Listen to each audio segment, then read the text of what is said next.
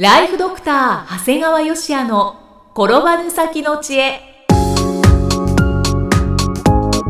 ビジネス勉強マネープラン。介護ライフワークバランス。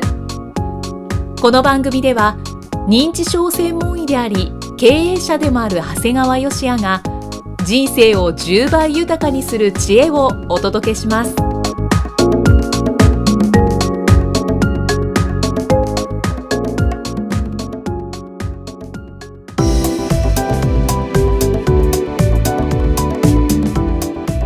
んにちは、生きみえです。ライフドクター長谷川芳也の転ばぬ先の知恵今回も始まりました。長谷川先生よろしくお願いします。お願いします。さて今回はどのようなお話でしょうか？今回はね時代を切り開く松田聖子世代。これね年末の「紅白歌合戦」でも松田聖子さんは独特の存在感を示していました、ご出演されてました、はい、私の姉も松田聖子さんと同じ昭和37年生まれの寅年。はい。この世代はねスタッフにもいるんだけどなんかねとても元気でなんか常に自分が主役という雰囲気をね漂わせてるんだよね。なぜなんですかね？彼女たちがはい。大学生時代っていうのは、バブル時代を頂点とするいわゆる女子大生ブーム。まあいい時代。もうちやほやちやほやもう誰からもちやほや。いわゆる僕が作った言葉なんだけど割り勘なんてなかった世代なんだよね。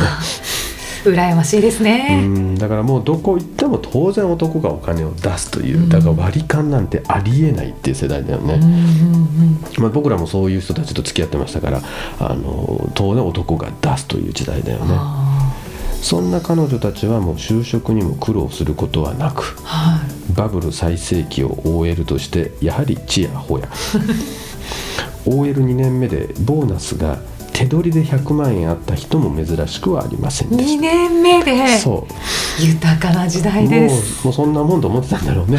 当然。でもそんな彼女たちが結婚して子育てのために一時的に家庭にこもっている間に日本経済はバブル崩壊。うん。悪い時はいないんだよねそうか。なんか直接的には影響ないんですね。でその後子育ても終わり再び時代の主役に返り咲こうとしています、はい。まあ正直ねちょっと時代を舐めてるところがある。ただそれ以上にバイタリティと行動力を持っているんだよね。でもなんか確かに545ぐらいですよね、うんうん勢いがある方が多い気がします。すごいなんかファッショナブルだしね。そうですうねん、だからもう今でもそんな50代半ばなんて雰囲気はあんまないね、うん。うんまあ、正直綺麗だし、はいでやっぱりお金使うこと慣れてるもんだから華やかだよね。そうですね。うんうん。でこれがもう着てるものだけじゃなくてなんか生活スタイルも華やかだよね、うん。だからおしゃれにランチを食べるワインを飲む美味しいもの食べる。なんかすごいある意味バイタリティと行動力っていうのは本当にあるなと思うんだよね。確かにで僕これきっと彼女たちがこれからの超高齢化社会の中でもはい変えていくだろうなとりあえずは介護の担い手としても活躍するんだろうなと思ってんだよね。でその時はねいわゆる今までの女性が自分の人生を犠牲にするようないわゆる僕はねこれ昭和の介護って言ってるんだけども昭和の介護ではない革新的な平成の介護を想像してくれるんじゃないかなというふうにすごい期待をしている。でさらにさらに年を取って今度彼女たちが高齢者になった時ははい。きっと従来の介護される高齢者とは違ったなんか華やかな高齢者を演じてくれるんじゃないかなと思って。うん。だからもうどちらにせよこう時代を引っ張るのは松田聖子世代じゃないかなと思ってんだよねどんな高齢者になるんですかね。ねえ。なんか楽しみですね。でちなみに松田聖子世代の寅年ははい。寅年の中でも水の上虎といって、はい。えー父虎いわゆるあのお乳の虎または母虎ともいうや優しい虎なんですね。はい。なんか栄養のあるものを食べ父をこしらえてこれを他に与える働きをするという。うん。だから親兄弟や妻子のためによく働くそうでとても楽しいみでなんか期待したくなる世代だなというふうに思って。なんか父虎母虎っていう言葉もそうですけど、こうとっても母性があるような感じそうだがします。ね。だから母性もありながら華やかでありながらっていうところがいわゆる昔のその単なる母性だけで全て自己犠牲してしまう昭和のお母さん像とは違ってあの華やかでそれこそ松田聖子みたいにああやって華やかなんだけどもあの母親の愛情も持っているみたいな。なんかすごい最高だよね。うんいいですね、うん。だから逆にみんながじゃあその人たちが時代の最先端を行ってで新しい次から来る人たちもやはり同じように自分をそんな自己犠牲することもなくでも家族や周りの人も幸せにしていくみたいなそんな女性が増えていってくれたらいいなと思いますよね。ところではい。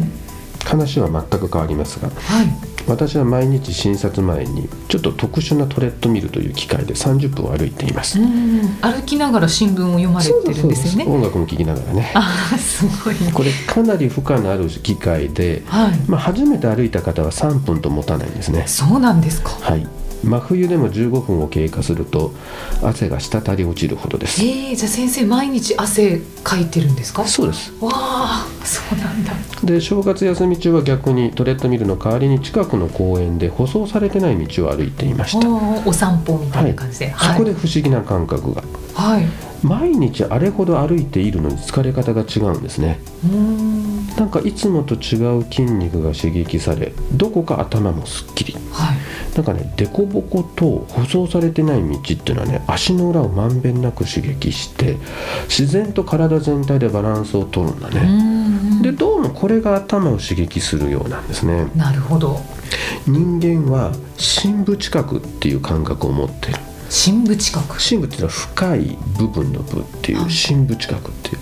で実際さ例えば皆さんが歩いたり立ったりしてる時にちょっと右に傾いたから左に戻そうとか後ろに体重かかってるから前に戻そうなんて考えてないでしょ、考えてない考です、ね、えてないけどバランスをとってるっていうのは何かっていうのはこれは深部知覚から無意識のうちに情報が頭の中の小脳小さな脳を中心とした部位に運ばれて微調整してるんだよね。うーんでこれらの小脳系の刺激っていうのはとても大事ではい。だいたい年を取っていくとともにあの転びやすくなっていく原因と言われてる。ここが鈍くなっていくから転んじゃうっていうことなんだよね。じゃあ、まあ、このようにウォーキングをするといいっていうわけですね、だけどジョギングやウォーキングだけではほとんど小脳系は刺激されないと言われてるんだよね。あそうなんですね、うん、だから何かこうそういったトレーニング以外にもバランスを取るような動作を加えることで小脳系の神経細胞が発達するんだよね。あだからまさに舗装されてない道を歩くってことはあ、うん。普通のこの有酸素呼吸としてのジョギングやウォーキング効果だけじゃなくてはい。深部知覚を介して小脳系の刺激もしてしまうんだよね。バランスを取ろうとするから。だから一挙両得みたいな感じになるんですね、うん、そうですね。だからねやっぱりちょっとこれから毎日トレッドミルやってるんだけどこれ舗装されてない道のウォーキングもちょっと休みの日には取り入れようかなというふうに思っています。う。んじゃあ先生あのバランスボールとかもいいでしょうしあと登山うん。も小脳系を刺激しいいんますか、じゃないかなそれでね、うん。だからぜひあの、まあ、ただ登山はまた好き嫌いがまた出てきますけども。ああそうですね。まあ、ということでさらにまた毎日のトレッドミルに週末の舗装してないところの歩くの見れようかななんて思っているはい。いわゆる継続が得意な自分なんですがはい。正月休みに一族が集まった時はい。父親はね10年日記をつけてるんですよ。はい。でもう今度82歳になるんだけども新しい10年日記を購入したとのこと、そうなんですか、もうん、内心えまだ10年生きるんだっていう感じで、ねう生きる力に溢れてますね。うん、姉も5年日記を繰り返しています。はい。自分も今年で5年日記が4冊目を書いているところでうん。17年間続いています、ああ長い、うん。まあ、もちろん1日も書くことはありません。うん、そうですよね。最近では自分の長女も5年日記を始め、はい。えー途中離脱することなく2年目に突入しています。皆に共通していることはすごい簡単に継続している。当たり前のように。さらっと 本当だ、うんだからみんなすごいきちっとやってる。だからそのみんなその1日もかけることはない。だからできなかったなんてこと。まずそんな発言がない、はいはい。もう普通にご飯食べるがごとく日記をつけてる感じ。もうだからもう僕はね日記だけじゃなくてもう毎日のルーチンのトレーニングや、まあ、ブログさらにこのポッドキャストや家族会議や財産管理等々、まあ、みんなが苦手なことでもなんか継続できるんだよね。これ苦じゃないんですよね？逆に苦なのは開始すると途中でやめることができないもんではいだからどうしようこれ続けられちゃうからどうしようという苦はあるんだよね。あ 見極めないとですそうだからもねう一回やってみたらもう途中でやめることはできないってことが分かってるからだからそこだけは慎重だね。うんうんううん。ん、だから逆に3日でやめれる人見ると羨ましい。いいよな3日坊主やったら常にいろんなことやれるしとか思うわけ。そっか逆にそんな悩みが出てくるんですね。そうだから僕5つ始めたらほぼ5つ全部続くから、はい。うん、っていうことなんだよね。あだから実際さ世の中には継続するコツのような本って溢れてるでしょ？ーはいいっぱいあります。ちらっと僕は読んだりするんだけど、うん。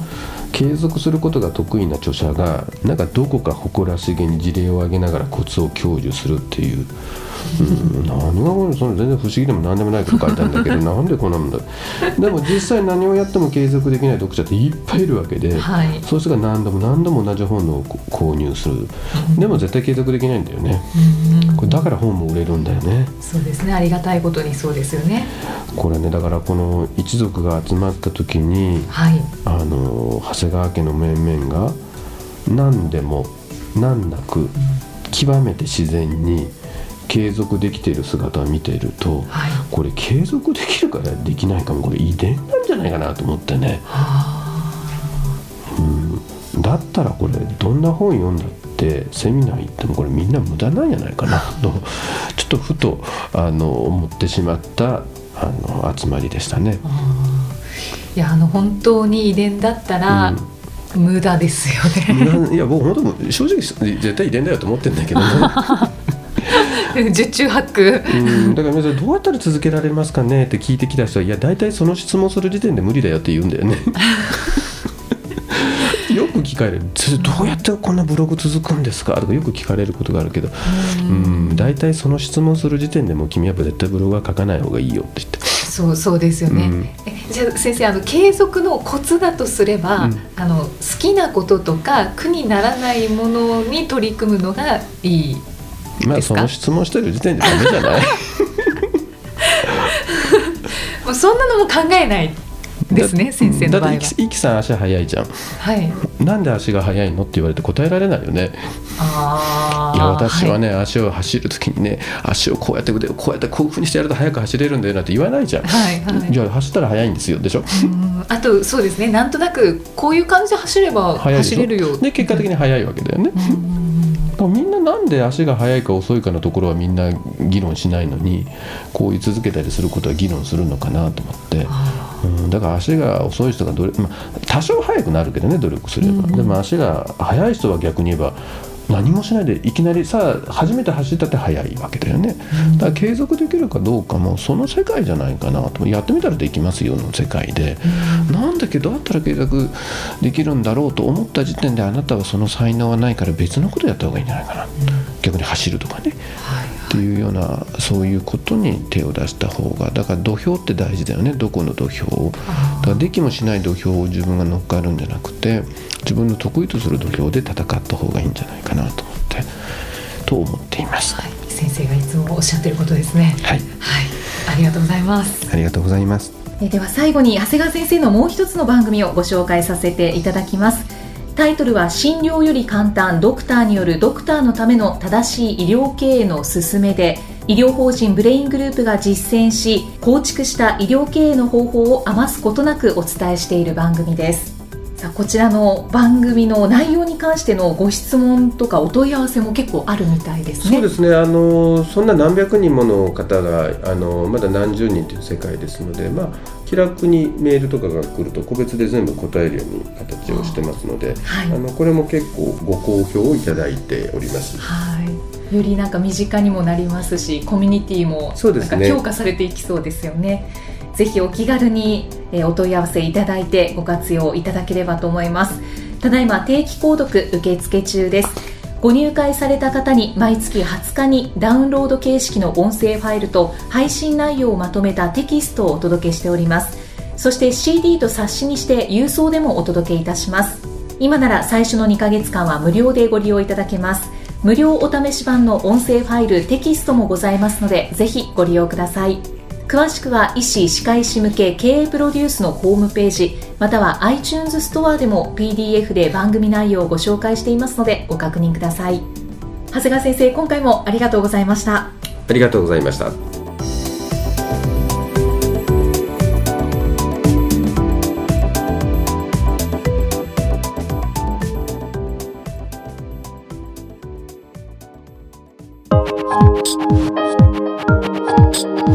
放送はいかがでしたか？番組ではご感想や長谷川よしあへのご質問をお待ちしています。番組と連動したウェブサイトにあるホームからお申し込みください。URL は http コロンスラッシュスラッシュ brain-gr.com スラッシュ podcast スラッシュ http コロンスラッシュスラッシュブレイン -gr.com スラッシュポッドキャストスラッシュです。それではまたお耳にかかりましょう。この番組は提供ライフドクター長谷川芳也。プロデュースキクタスナレーションは生きみえによりお送りいたしました。